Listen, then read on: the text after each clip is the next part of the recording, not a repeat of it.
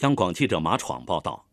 国家主席习近平昨天下午来到香港西九文化区，在香港特别行政区行政长官梁振英、后任行政长官林郑月娥陪同下。见证了香港特区政府政务司司长兼西九文化区管理局董事局主席张建宗与故宫博物院院长单霁翔签署兴建香港故宫文化博物馆合作协议。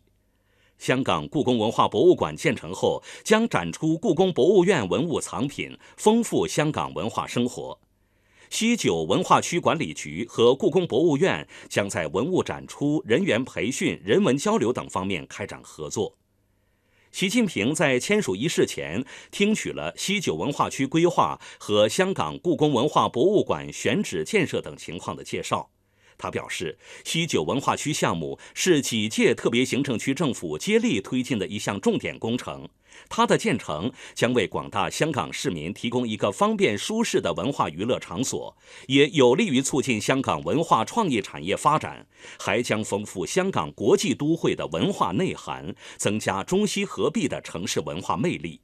希望香港弘扬中华优秀传统文化，发挥中西文化交流平台的作用，推动同内地的文化交流合作。习近平还观看了两名儿童演唱越剧选段，对他们的表演报以掌声，称赞他们年纪虽小，但演唱很到位。习近平表示，很高兴看到你们这么喜欢越剧，这说明香港越剧后继有人，也说明中华优秀传统文化具有顽强生命力。回归以来，粤剧等传统文化在香港迎来了新的发展机遇。特别行政区政府下了很大功夫，成立了粤剧发展基金，又在西九文化区兴建戏曲中心。文艺界老前辈为保护和传承粤剧，殚精竭虑，对后辈口授身传，题写讲业。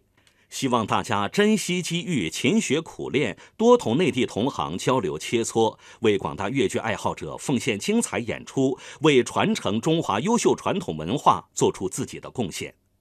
当天下午，习近平主席夫人彭丽媛在梁振英夫人梁唐清怡陪同下参观了又一村学校。彭丽媛观看了孩子们开展课室活动，看到孩子们熟练模拟称重、烹饪、点餐和制作小寿桃，称赞他们聪明伶俐。在学校礼堂，孩子们正在进行文艺表演。彭丽媛观看了儿歌《我是快乐的小孩子》和舞蹈《荷花舞》等节目，夸奖孩子们表演的真棒。彭丽媛说：“孩子们是未来的希望，祝孩子们健康成长。”